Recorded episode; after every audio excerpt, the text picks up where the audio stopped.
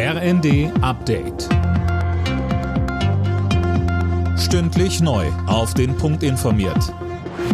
Ich bin André Glatzel. Guten Morgen. Wegen des Pilotenstreiks bei Eurowings gibt es bis Mittwoch zahlreiche Flugausfälle. Allein heute sollen nur etwa 230 von insgesamt 400 geplanten Flügen stattfinden. Die Gewerkschaft Cockpit will mit dem Streik kürzere Einsätze und längere Ruhezeiten durchsetzen. Im Streit der Ampelkoalition um die AKW-Laufzeiten erwarten Grüne und FDP bald auf einen gemeinsamen Nenner zu kommen. Kanzler Scholz, Wirtschaftsminister Habeck und Finanzminister Lindner wollen heute erneut darüber beraten. Der FDP-Generalsekretär Gir Sarai sagte dem Spiegel, er sei zuversichtlich, dass Anfang der Woche eine Lösung erzielt werde. Ähnlich äußerte sich auch Grünen-Fraktionschefin Dröge im ersten. Diese Koalition hat oft miteinander gerungen, auch öffentlich, aber wir sind immer in der Lage gewesen, eine Einigung zu finden. Und ich bin sehr zuversichtlich, dass das auch wieder gelingt.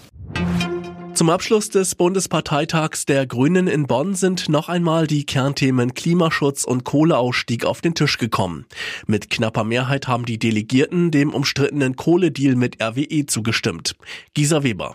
Damit stellen sich die Delegierten erneut hinter die Parteiführung und gegen den Antrag der Grünen Jugend. Der Deal sieht einen vorgezogenen Kohleausstieg 2030 vor.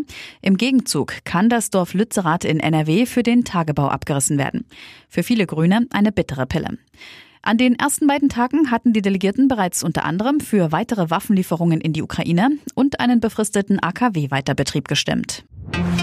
Zum Abschluss des zehnten Spieltags der Fußball-Bundesliga haben die Bayern den SC Freiburg mit 5 zu 0 besiegt und sich damit auf Tabellenplatz 2 geschoben. Spitzenreiter bleibt Union Berlin nach einem 2 zu 0 Heimerfolg gegen den BVB. Köln gewann gegen Augsburg mit 3 zu 2. Alle Nachrichten auf rnd.de